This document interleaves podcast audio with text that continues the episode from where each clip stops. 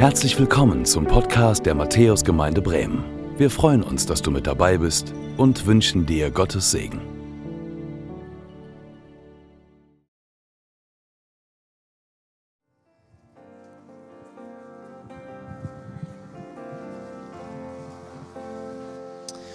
Jesus, du bist groß. Du bist unser König.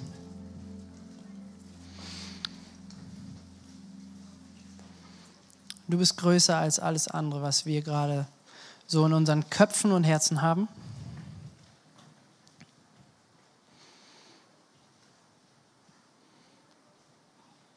Du hast die Macht über all das. Danke für deine Gegenwart, Jesus. Heiliger Geist, wir ehren dich. Wir ehren, dass, dass du hier bist und dass du wirkst dass du tröstest, dass du leitest.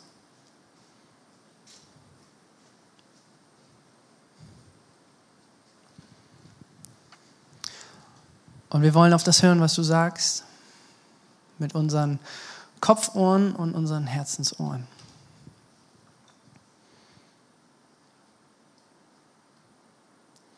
Ich liebe dich, Jesus.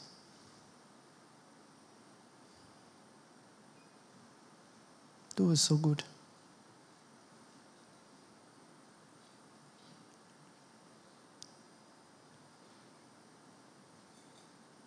Nimm alles weg, was du wegnehmen möchtest.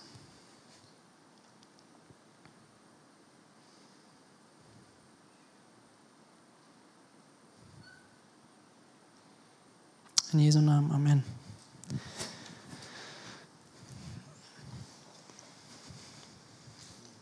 Wisst ihr, was ich herrlich finde? Euch beim Lobpreis zu erleben. Ähm, ich finde das so schön, wenn ähm, das Lobpreisteam hier uns anleitet und äh, das macht ihr richtig großartig. Äh, vielen Dank dafür. Aber wenn das dann nicht ein, äh, hier vorne passiert irgendwie was und ähm, die anderen, wir anderen sitzen dann so oder, oder machen irgendwie ein bisschen mit, sondern wenn das eins wird, so, und ich glaube, dass das ähm, heute der Fall ist. Und ähm, ich wünsche mir, dass es noch mehr wird. Dass es hier ein riesig großes Lobpreis, ähm, ein, ein, ein, wie so ein Altar wird. Ähm, und dass das Lob immer von uns allen aufsteigt. So. Ähm, danke für das, was du ähm, da tust, Tine auch. Ich weiß gar nicht, ob sie mich hört oder ähm, jetzt am Stillen ist oder so, aber äh, das ist richtig gut, wie du das machst. Äh, vielen Dank an das Team. Ähm, ja. Ich freue mich, euch zu sehen. Äh, Marc, können wir das Licht im Saal ein bisschen heller machen, dass ich die Menschen ein bisschen besser sehen kann? Es sind vielleicht meine Augen oder deine Skills, aber ich brauche deine Hilfe. Ähm, Genau.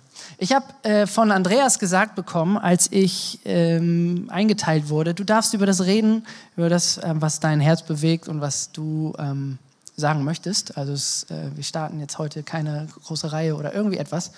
Ähm, und ein Gedanke beschäftigt mich seit einigen Wochen. Und gepflanzt wurde dieser Gedanke hier, ähm, da vorne, wo du sitzt, Steffi, ähm, da saß ich mit meinem lieben Freund Egon. Und wir hatten uns getroffen, ähm, hatten dann einen gemeinsamen Termin in der Gemeinde und äh, er erzählte mir von einer Situation, die er beobachtet hat. Und die geht mir seitdem nicht aus dem Kopf. Er sagte, ich, ich, ich war da mit meinem Kumpel unterwegs und ähm, der hat auch Kinder und eins der Kids kam zu Egons Freund und, ähm, und dann sagte der Vater etwas, ähm, er sprach das Kind nicht mit dem Namen direkt an, sondern er sagte, mein Sohn. Mein Sohn, mein, mein, mein Kind. Und das hat in mir irgendwie was ausgelöst.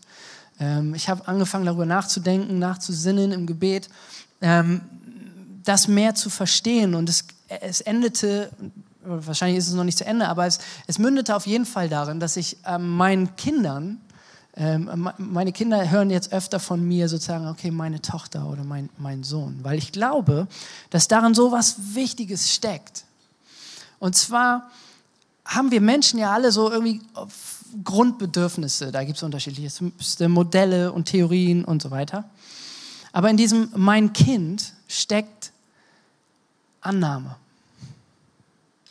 Da steckt Sicherheit. Da steckt Wertschätzung. Da steckt Verbundenheit und Zugehörigkeit drinne. Und da steckt auch ein Stück weit Freiheit drinnen, nämlich dass da ein Safe Space ist, in dem du sein kannst, wie du bist. Und ich glaube, dass Gott heute uns deutlich machen möchte, äh, dass wir in dieser Kindschaft einfach noch tiefer, in diese Kindschaft noch tiefer rein können. Und ähm, darum möchte ich heute über zwei Verse sprechen aus dem Galaterbrief. Den kennt ihr ja inzwischen. Äh, wenn ihr gut aufgepasst habt und eure Hausaufgaben gemacht habt, ähm, Letztes Jahr haben wir darüber viel geredet, für die, die neu sind, äh, keine Sorge. Und ähm, da möchte ich mit euch in das vierte Kapitel schauen. Da schreibt nämlich der Apostel Paulus hier diese zwei Verse noch viel mehr, aber um die soll es heute gehen. Er schreibt, weil ihr nun Söhne seid, und da kannst du auch gerne das Wort Tochter eintragen, oder weil ihr Kinder seid, hat Gott den Geist seines Sohnes in eure Herzen gesandt. Und der ruft, aber Vater. So bist du also kein Knecht mehr, sondern Sohn oder Tochter. Wenn aber Sohn, dann auch Erbe. Erbe Gottes durch Christus. Und ich möchte heute ein bisschen darüber reden, wie wir als Kinder Gottes leben können und warum das manchmal schwer ist. Und ich glaube, dass Gott heute Menschen von Lügen, dich von Lügen befreien möchte und ähm, das wollen wir uns heute ein bisschen anschauen. Also der Paulus, der ist hier gerade in so einem in so einer Passage in dem Galaterbrief, wo er sowohl zu Juden spricht, also Menschen, die aus der jüdischen Tradition kommen, so zum Volk Israel gehören und Jesus kennengelernt haben und gemerkt haben, wow, Jesus erfüllt das gesamte Gesetz. Jesus hat all die Gebote all die Riten, all diese ganzen Dinge, die Gott dem Volk Israel gegeben hat, die hat er erfüllt. Und er redet aber nicht nur zu Juden, sondern auch zu Leuten wie dich und mich, die äh, nicht aus dieser Tradition kommen, sondern auf anderen Wegen unterwegs waren. Und er sagt hier, hey, du warst früher unmündig, also wie ein Knecht. Das heißt, du konntest nicht selber entscheiden, du warst nicht frei, sondern du warst auf Anweisungen angewiesen. Und jetzt sind wir aber nicht mehr Knechte, sondern jetzt seid ihr, seid ihr Kinder, weil ihr darauf vertraut, dass Jesus Christus das Gesetz erfüllt hat, weil ihr darauf vertraut, dass Jesus Christus auf diese Welt gekommen ist uns gezeigt hat, was es bedeutet, ein erfülltes Leben, ein Leben zu leben, aus dem lebendiges Wasser fließt, aus dem Leben fließt. Weil ihr darauf vertraut, dass Jesus Christus für eure Schuld, für das, was dich von Gott und dir, was, was dich von Gott trennt, weil er für diese Schuld aufgekommen ist, weil er für diese Schuld bezahlt hat, weil er ans Kreuz gegangen ist, sich geopfert hat, dafür bezahlt hat. Und dadurch, weil ihr das glaubt, sagt er, seid ihr jetzt nicht mehr Knechte, sondern Kinder. Ihr seid nicht mehr unmündig, sondern ihr seid mündig. Und weil wir Kinder sind, sind wir auch Erben. Das ist so sein Gedankengang, in dem wir hier diese Verse lesen. Mit dem Tag, wo du gesagt hast, Jesus, ich vertraue auf dich. Nicht mehr du sollst, nicht mehr ich soll leben, sondern du sollst in mir leben. Mit diesem Moment kommt der Heilige Geist in dich hinein. Das lesen wir in Vers 6. Und wir haben diesen Geist der Sohnschaft, den Geist von Jesus selber, haben wir jetzt in uns leben. Du hast den Geist Gottes in dir leben. Gott in dir. Und dieser Geist Gottes, der tut etwas Interessantes. Er ist nämlich nicht nur, aber auch dazu in dein Herz geschickt worden, um ein Zeuge zu sein. Und der bezeugt etwas. Der bezeugt Abba, Vater. Der ruft in dir Abba. Und Zeugen sind was ganz Wichtiges. Das ist ungefähr zwei Jahre her. Da fuhr ich durch die schönste Stadt der Welt, Delmhorst. Und, ähm, Egon, ja Mann. Ähm, und ich hatte eine grüne Welle.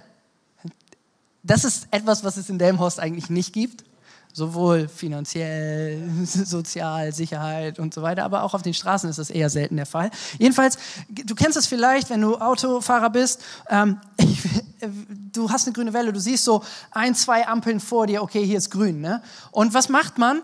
Man hält das Tempo. Ich war so bei 55 km/h und fahre über diese grüne Ampel und es macht BOOM.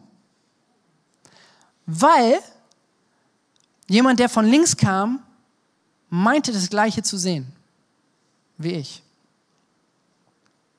Und wenn der Fahrer mich einen Meter später, ähm, Rap, äh, einen Meter später erwischt hätte, dann würde ich jetzt nicht mehr hier stehen. Vielleicht säße ich hier und ohne dass ich, dass ich laufen kann oder vielleicht auch gar nicht mehr hier. Und diese Situation war, war, war krass ungebremst, beide rasseln ineinander und ich stieg aus dem Auto aus, ich war nicht mehr ganz zurechnungsfähig und ähm, es waren zwei Dinge, die mir sehr bewusst wurden. Nämlich das eine war, irgendwie hatte ich eine krasse Liebe für diesen anderen Mann, der mir reinfuhr und mich beschimpfte. Und ich hatte eine massive Verunsicherung, weil ich dachte, ach du Scheiße, bin ich etwa über Rot gefahren? Ich war so verunsichert, dass ich mir nicht mehr sicher war, was jetzt eigentlich passiert ist. So. Eigentlich war ich mir hundertprozentig sicher, aber vielleicht habe ich irgendwie die, die andere Ampel gesehen oder die hintere Ampel oder ich habe keine Ahnung. Und so kam dann die Polizei und nahm so meine Version und seine Version auf. Und, ähm, und dann kam eine Frau und sagte, ich habe gesehen, was passiert ist. Ich fuhr in dem Auto hinter dem Herrn Müller ähm, und wir sind beide über eine grüne Ampel gefahren. Boah, was für eine Erlösung. Was für eine Erleichterung. Ich war dann sogar, das, das zog sich ein bisschen, ähm, der Auto, also der Gegner, der hat mich dann verklagt, ähm, weil er felsenfest davon überzeugt war, dass, dass ich Schuld hatte. Und ähm, dann waren wir in diesem, in diesem Gerichtssaal und ähm, dann kommt die Zeugin rein. Und die Zeugin sagt, nee, wir hatten grün. Und Herr Müller hatte grün. Zeugen sind wichtig und der Heilige Geist in dir, der bezeugt etwas, der ruft etwas. Der ruft aber Vater. Der sagt, du bist Kind Gottes. Er tritt als Zeuge auf in deinem Herzen. Und dieses Wort aber, was du hier liest, ist etwas, was eine sehr krasse Bedeutung hat. Ähm, wenn Kinder reden lernen, dann blubbern die ja so ein bisschen so mäßig irgendwie. Und ähm, und Abba liegen nicht allzu weit auseinander. Und im Hebräischen, wenn man sich das Wort genauer anguckt, dann heißt das so viel wie der Stärkste des Hauses. Also Abba zu sagen, ist etwas sehr, sehr Intimes. Und wir sehen das hier, habe ich euch mitgebracht, in, im, im Markus-Evangelium. Da gibt es diese Situation, ähm, vielleicht hast du das, Andreas, genau, wo Jesus betet. Und Jesus ist, ist in einer Situation, in der er die größte Krise seines Lebens hat weil er vor dem schwierigsten Schritt steht. Er ist kurz davor, ans Kreuz zu gehen, um für dich und mich und für deine und meine Schuld zu sterben. Und das ist ein Struggle für ihn. Und er kämpft. Und in diesem Moment sagt er, aber Vater. Man könnte es vielleicht auch übersetzen wie Papa. Also es geht um eine sehr nah, eine intime Beziehung. Und was Paulus hier sagt, ist, du bist Kind Gottes. Das heißt, du darfst den Schöpfer des Himmels und der Erde, der Schöpfer von keine Ahnung wie vielen Milchstraßen, Galaxien und so weiter es gibt, den darfst du Vater nennen. Du bist in einer ganz engen Beziehung mit dem Schöpfer des Universums. Das heißt, die Idee hier von der, von der Paulus-Rede ist, wir sind ganz nah verbunden mit Gott. Ganz nah.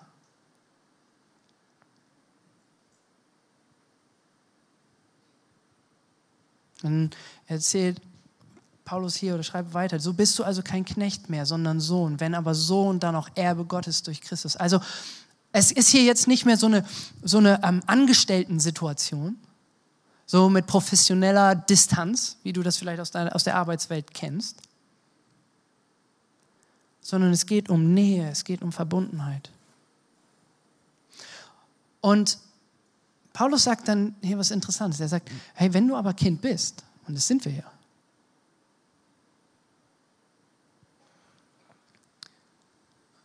dann bist du auch Erbe. Dann steht dir etwas zu. Was steht dir zu? Das, was Tine uns vorhin kurz gelesen hat, nämlich, dass Gott sagt zu dir das Gleiche, wie er das Jesus gesagt hat, nämlich, mein geliebtes Kind, meine geliebte Tochter, mein geliebter Sohn.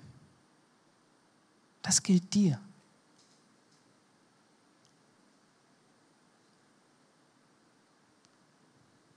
Denk mal kurz drüber nach.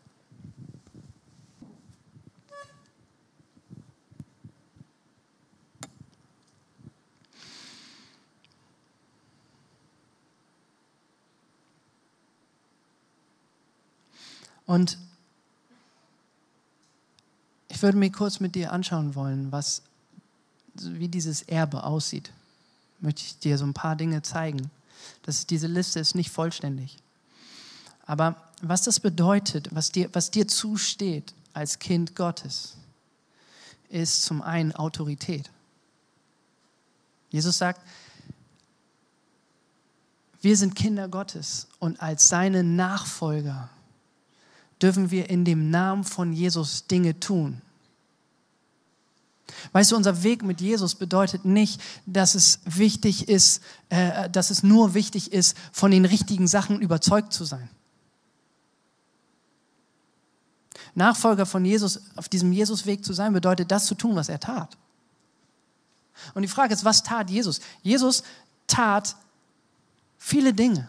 Er verkündigte die gute Botschaft davon, dass das Reich Gottes, dass Gott ganz nah gekommen ist, dass wir in dieser Verbundenheit, in dieser Gotteskindschaft leben können. Er verkündigte, aber er diente. Er setzte sich ein. Er verschenkte sich an andere. Er heilte. Er trieb Dämonen aus. Und Jesus sagt dir, du, der du heute, keine Ahnung, Viertel vor eins, in der St. Matthäus Gemeinde Bremen sitzt wenn du auf Jesus vertraust, dann lebst du in der Autorität und dann sollst du in der Autorität von Jesus das tun, was er tat. Das Zweite, was du erbst, ist Herrschaft. Dazu bist du designt. Wenn du an den Anfang der Bibel guckst und guckst, wie Gott sich dich vorgestellt hat, wie er dich gestaltet hat, dann hat er dich mit einer Berufung gestaltet und geschaffen und hat dir gesagt, du sollst herrschen. Gott schafft die Welt und alles, was darin ist. Und er setzt den Menschen über all das Geschaffene und sagt, lieber Mensch, kümmere dich. Mach es gut mit dem, was ich dir anvertraut habe. Das heißt Verantwortung, nicht Herrschaft im tyrannischen, manipulativen, unterdrückenden Sinne, so wie wir das ganz viel äh, kennengelernt haben und, und so weiter, sondern in einem guten Sinne, dass Dinge aufblühen, dass Dinge ordentlich werden. Ein drittes, was wir erben, das sagt der Paulus zum Beispiel ähm, im Römerbrief, ist, dass wir, wenn wir Erben sind, auch Miterben sind und mitleiden. Also wir leiden so, wie Christus gelitten hat. Es wäre unfair, wenn ich jetzt nur die Sachen, die oberflächlich ganz nice sind, ehrlich gesagt sind die alle super anstrengend und schwer, aber wir haben da jemanden, der uns dabei hilft. Aber es wäre unfair, wenn ich das jetzt hier nicht mit reinnehmen dürfen. Nein, Christus sagt, wenn in, in der Welt habt ihr Angst. In der Welt habt ihr Widerstand. In der Welt gibt es Dinge und ihr erfahrt und erlebt Dinge, die schwer sind, die hart sind. Es ist nicht alles perfekt. Der Tag aber wird kommen, wo Leid ein Ende hat. Das, was du also erbst, ist, was dir zusteht, ist, ist Leid, nicht weil du dir das verdient hast, aber Leid mit Ende. Es wird der Tag kommen, wo kein Leid mehr ist. Aber es ist ein Teil von unserem Weg als Kinder Gottes, dass wir Widerstand erleben, dass wir in dieser Zwischenzeit leben, wo eigentlich wir wissen dürfen, alles, alles wird gut, aber alles ist noch nicht gut. Und wenn du in den letzten Wochen hier warst oder in anderen Gemeinden in Bremen, dann hast du viel über das Thema Mission gehört. Dass wir beauftragt sind, autorisiert sind, Jünger zu machen, also Menschen von dieser guten Nachricht zu erzählen, in dieser Autorität, Menschen zu dienen, zu heilen, Dämonen auszutreiben im Namen von Jesus Christus, in der Autorität von Jesus Christus. Und, und das Spannende ist aber, als Jesus diesen Auftrag gibt, seinen Praktikanten, seinen ersten Praktikanten, da sagt er, wartet. Er gibt den Auftrag und sagt, wartet. Worauf soll, sollen sie warten? Sie sollen auf die, auf die Kraft warten, auf den Heiligen Geist warten. Das lesen wir in der Apostelgeschichte, ich glaube 1.8 ist das. Ihr werdet Kraft empfangen. Der Heilige Geist wird auf euch kommen und ihr werdet Kraft empfangen, um Zeugen zu sein. Das heißt, wenn du letzte Woche gehört hast, okay, es ist wichtig, dass ich einen Beitrag dazu leiste, zu verkündigen, zu erzählen, Zeugnis zu geben, dann darfst du wissen, du wirst ausgestattet mit der Kraft des Heiligen Geistes dazu. Es ist meistens aber nicht so, dass das so funktioniert. Du stehst morgens auf und dann sagt der Heilige Geist dir, okay, in fünf Stunden und 30 Minuten wirst du einer Person begegnen und in dem Moment wirst du Kraft haben. Und dann geht's los und mach bitte XYZ. Nein, meistens erleben wir das in dem Tun. Aber Kraft ist dir verheißen. Eine fünfte Sache, das liest du hier, Auferstehungsleben. Was ist damit gemeint? Indem der Heilige Geist in dir lebt, sagt Jesus, hast du lebendiges Wasser in dir und diese Ströme des lebendigen Wassers, die fließen aus von dir. Das heißt, du bist ein Agent in dem Lebensbringer-Business. Aus dir geht Leben hervor.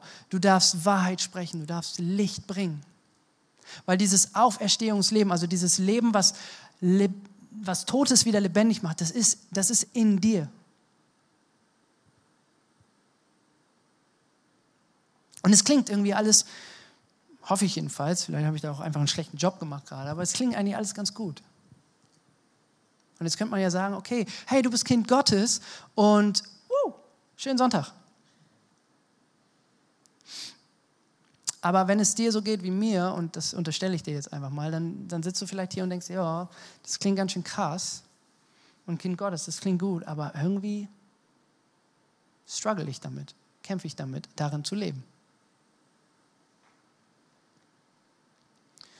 Und der Paulus, der weiß das. Der Paulus schreibt dann im neunten Vers, ein bisschen später, sagt er, hey, ihr habt Gott erkannt, jetzt aber, da ihr Gott erkannt habt, ja vielmehr von Gott erkannt seid, also er hat die Initiative, er hat es zu, zuerst gemacht, er hat sich uns zugewendet.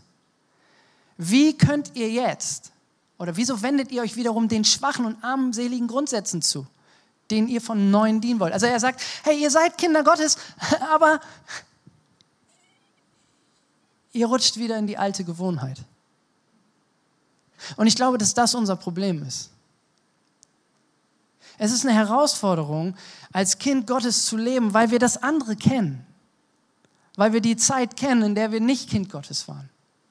Weil wir Dinge erlebt haben und Gewohnheiten uns angeeignet haben, die nicht davon sprechen, dass wir Kinder Gottes sind. Und eine dieser Herausforderungen oder eine dieser Lügen, die möchte ich gerne ähm, mir anschauen heute mit euch. Und da ist ein Begriff recht wichtig, das ist jetzt so ein bisschen Teaching gerade, aber ähm, da ist ein Begriff wichtig und zwar ist dieser Begriff primäre Bindungsperson. Okay? Primäre Bindungsperson. Wovon ist hier die Rede? Also, in unserer Identität zu leben und in einer Verbundenheit mit Jesus zu leben, hat ganz viel damit zu tun, wie beziehungsfähig wir sind. Okay? Also es ist so der Klassiker ähm, in der Jugendarbeit, dass Jugendliche zu mir kommen und sagen, ich glaube, ich bin beziehungsunfähig. Ehrlich gesagt sind wir das alle. Und es gibt einen sehr schlauen Mann, der heißt mit Nachnamen Bowlby. Und der hat dazu Theorien aufgestellt. Die will ich mir kurz mit euch anschauen, die kurz, kurz erklären, weil ich glaube, dass darin ein Schlüssel liegt. Dieser Bowlby hat vier Bindungstypen feststellen können. Und ähm, jeder von uns ist einer dieser Typen. Unterschiedlich ausgeprägt. Aber ich möchte euch die kurz vorstellen. Das ist zum einen die Person, die eher vermeidend unterwegs ist, wenn es um Beziehungen geht. Okay, also primäre Bindungspersonen, was, was ist das eigentlich? Das sind deine Eltern.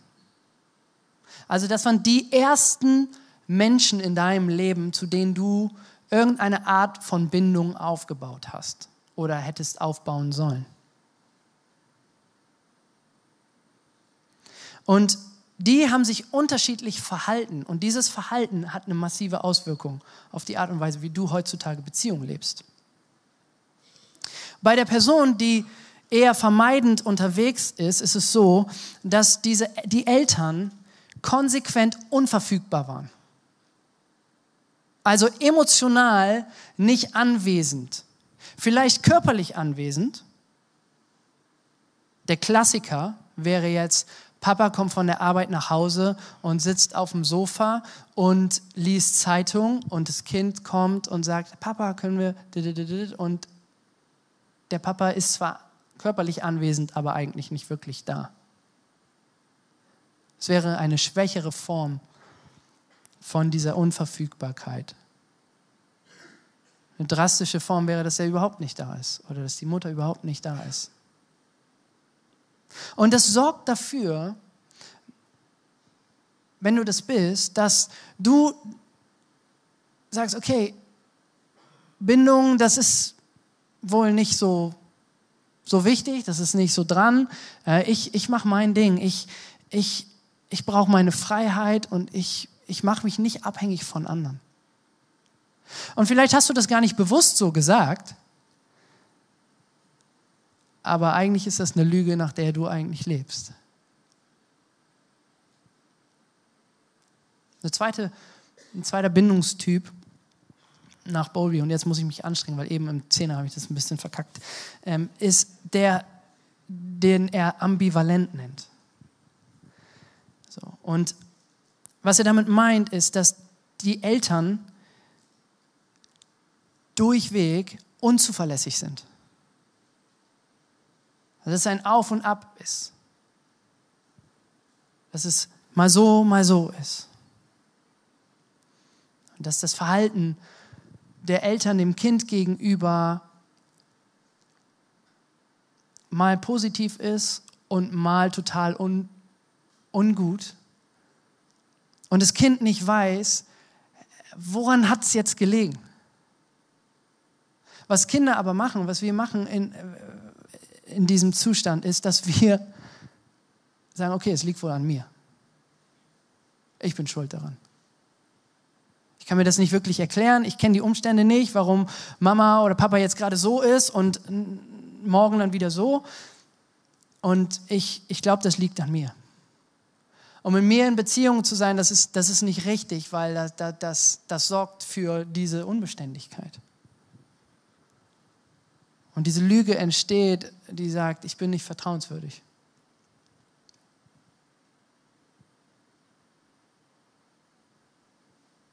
Und man ist nicht mehr in einem Gegenüber, in einem gegenseitigen, sondern man wird zu selbstlos.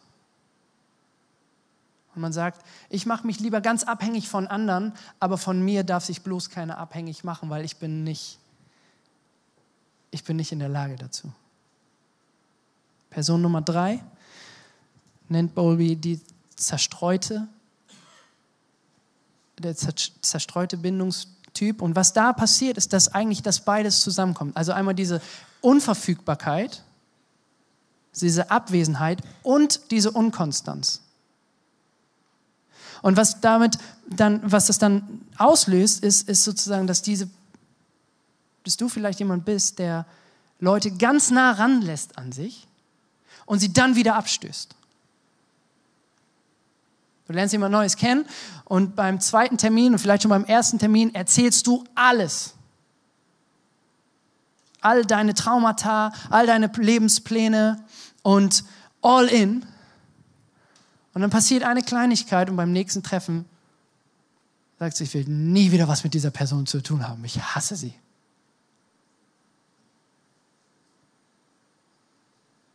Und es ist ein Ranziehen und Wegziehen. Anziehen, abstoßen. Die vierte Person, von der Bowlby schreibt, ist die Person, er nennt es stabil. Und es ist ja etwas, was, wo wir eigentlich sagen, okay, das ist, das ist was Gutes. Und ähm, als ich das so kennenlernte, merkte ich so, okay, ich glaube, da würde ich mich einsortieren. Bei mir war es, und dafür bin ich total dankbar, so, dass meine Eltern zuverlässig waren und anwesend waren und mich gelobt haben und ermutigt haben. Und da ist unheimlich viel entstanden, wofür ich total dankbar bin. Aber was dadurch passiert ist, dass man selbstsicher wird und dass man stolz wird und sagt, ich kriege das alleine hin. Ich brauche die anderen nicht. Und, und so habt ihr mich kennengelernt. Und so bin ich euch gegenüber manchmal gewesen. Und so lebte Philipp Müller sein Leben. Ja, ich glaube daran, dass Jesus am Kreuz gestorben ist, weil ich will das Ticket in den Himmel. Aber mit ihm in einer Verbindung sein, in einer Beziehung, in einer Liebesbeziehung, in dieser Intimität, nee, das brauche ich nicht. Ich kriege das schon alleine hin. Oh, was das für eine Lüge ist.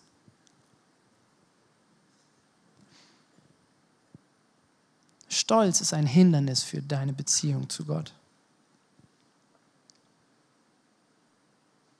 Weil sie führt dazu, dass wir sagen, ich, ich kriege das alleine hin, ich brauche die anderen nicht. Wo würdest du dich einsortieren? Ich habe dir das nochmal so als Übersicht, so eher ambivalent, zerstreut, vermeidend, stabil. Vielleicht merkst du gerade, das hat massive Auswirkungen auf auf deine zwischenmenschlichen Beziehungen, aber auch auf deine Beziehung mit Gott. Auf deine Identität als Kind Gottes, auf die Art und Weise, wie du das, worüber wir eben geredet haben, nämlich diesen, in diesem als Kind Gottes unterwegs bist.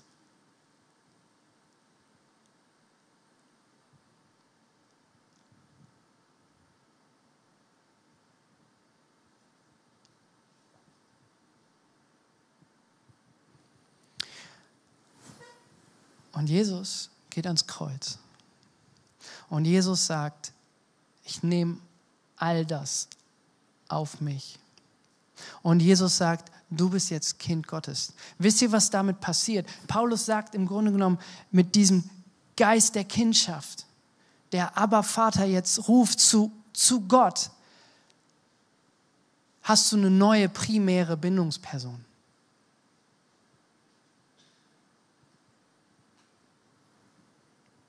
Durch Gottes mein Sohn zu uns haben wir eine neue primäre Bindungsperson. Er macht alles neu, Stück für Stück, aber er ist zuverlässig.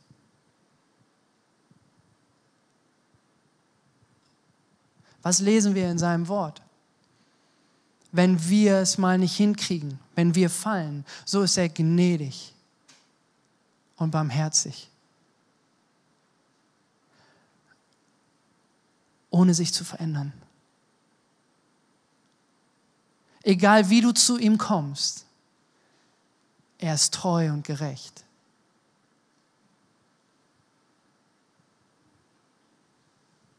Egal was du getan hast, er hat das Beste für dich im Sinn. Wenn du zu ihm kommst, wird er niemals sagen, warte, ich will diesen Artikel noch fertig lesen. Er ist hundertprozentig präsent, aufmerksam, mitfühlend.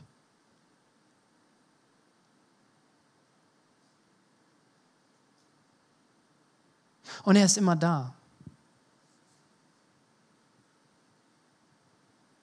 Meine Familie hatte jetzt in den letzten Wochen ein bisschen mit äh, Krankheiten zu tun. Und da gab es so unterschiedlichste Varianten. Äh, es war wunderbar.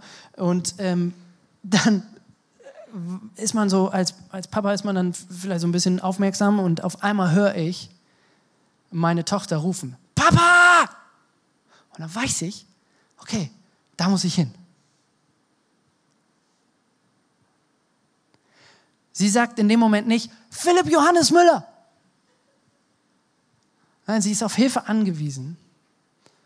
Und ich bin Gewehr bei Fuß und lauf dahin. Sorry, ein alter Begriff äh, von meinem Papa. Ähm, ich habe dich lieb. Ähm, und, und es zeigt so diese Abhängigkeit davon. Und Jesus ist, wenn du ihn rufst, auch da. Dein Vater im Himmel ist gegenwärtig. Und er sagt, mein geliebtes Kind.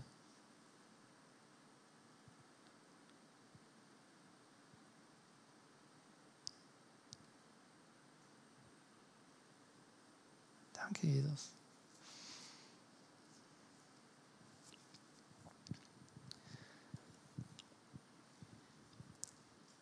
als ich Jugendpastor wurde hier, habe ich äh, die Nachfolge angetreten von Frank Lederer.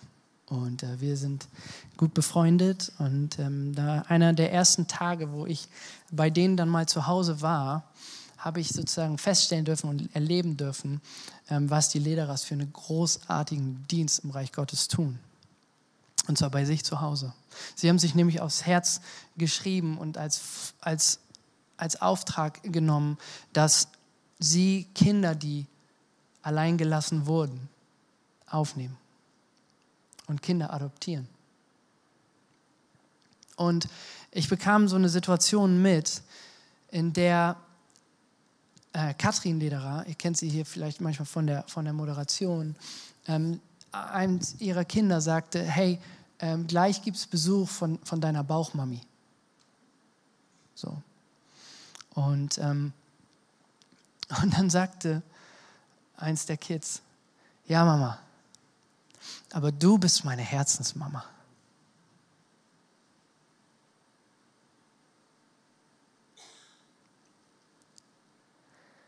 Durch das, was Jesus getan hat, kannst du sagen, Gott, du bist mein Herzenspapa.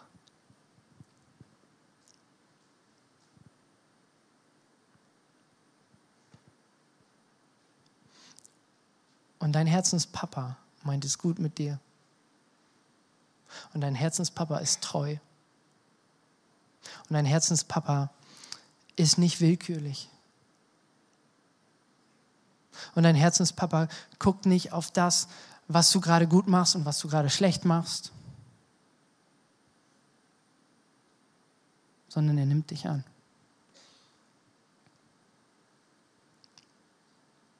Und er schreibt diese Geschichte, die du vielleicht erlebt hast. Und es tut mir leid, wenn du Eltern erlebt hast, die nicht gut waren. Das ist ungerecht. Das ist falsch. Aber er schreibt diese Geschichte neu. Und er ist deine primäre Bindungsperson.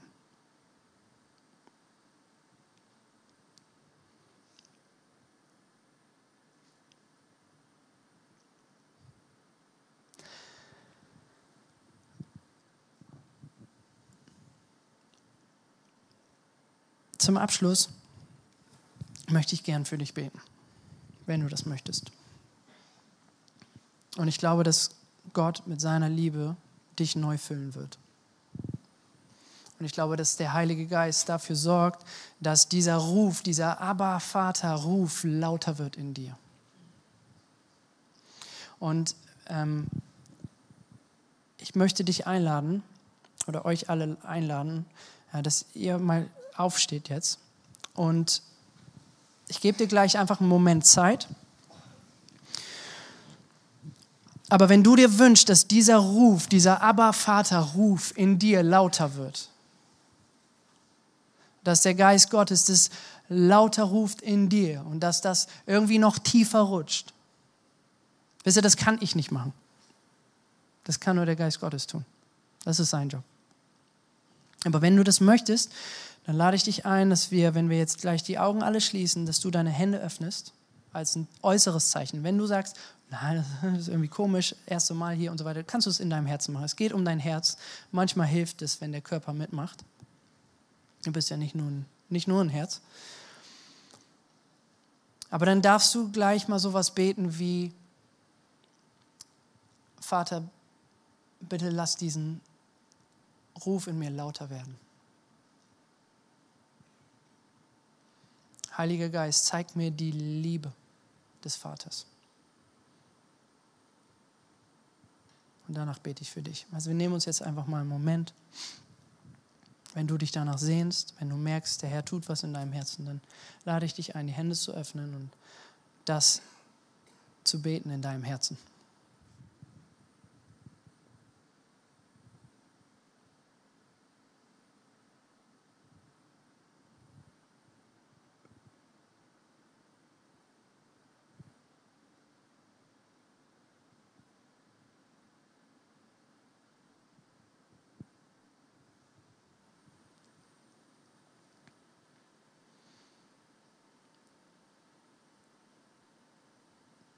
Und das bete ich jetzt auch. Vater, lass deine Liebe groß werden hier unter uns. Heiliger Geist, füll uns neu. Komm und lass diesen Schrei des Herzens lauter werden. Und wir warten mal einen kleinen Moment.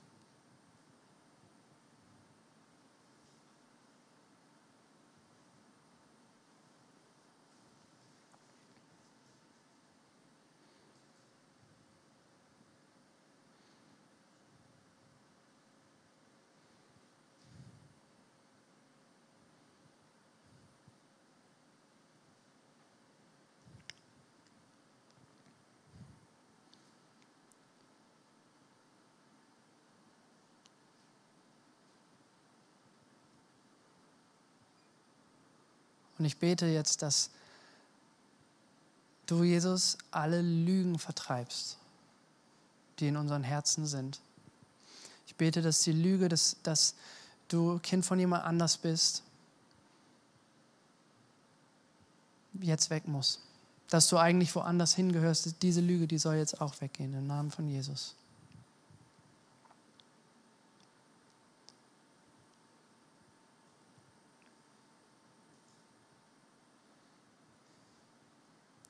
Und ich bete für das Licht von, von Jesus, dass, das, dass diese Liebe wie so ein Sonnenstrahlen ist in unser Herz hinein und den Schatten der Vergangenheit, dass der weggeht.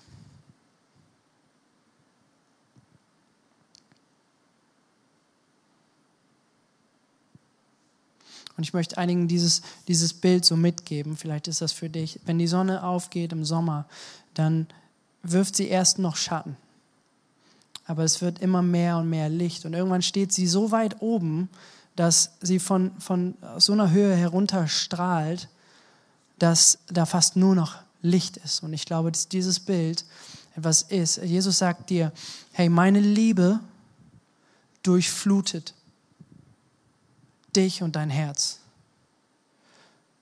Und so wie die Sonne aufgeht und Licht mehr und mehr wird, so wird meine Liebe mehr und mehr werden in dir. Und er freut sich, wenn du das zulässt.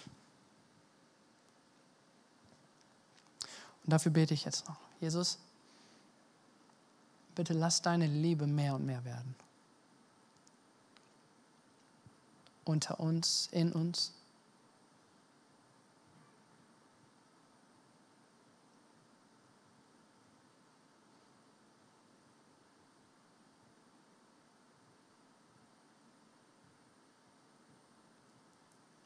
Amen. Die Band kann schon mal nach vorne kommen. Bleibt gern noch stehen. hey, wenn du merkst, dass der Herr was in dir tut, dann möchte ich dich bitten, dass du ähm, nach dem Gottesdienst entweder nach da hinten zu der Gebetsstation gehst oder nach vorne kommst und für dich beten lässt. Es geht nicht darum, dass du deine Geschichte erzählen musst. Äh, es ist keine Therapiesitzung, sondern es geht darum, dass wir für dich beten wollen, dich segnen wollen, das segnen wollen, was der Herr tut in deinem Leben. Ja? Und äh, Gebet ist nicht irgendwie etwas von, ich muss jetzt immer nur, wenn ich Probleme habe, zu Jesus kommen. Sondern wenn du merkst, dass der Herr was in deinem Leben tut, dann ist es ein guter Impuls, für dich beten zu lassen. Ja?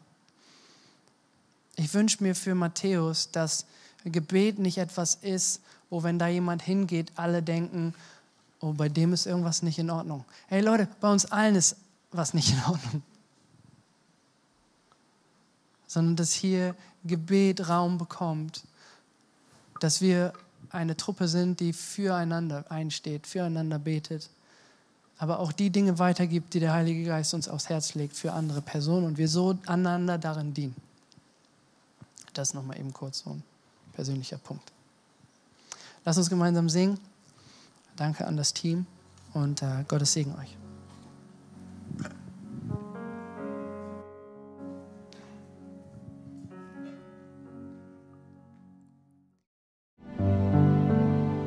Danke fürs Zuhören. Wir hoffen, dass du heute inspiriert und ermutigt wurdest durch Gottes lebendiges Wort. Unser Gebet ist, dass es viel Frucht bringt. Weitere Infos findest du unter www.matthäus.net.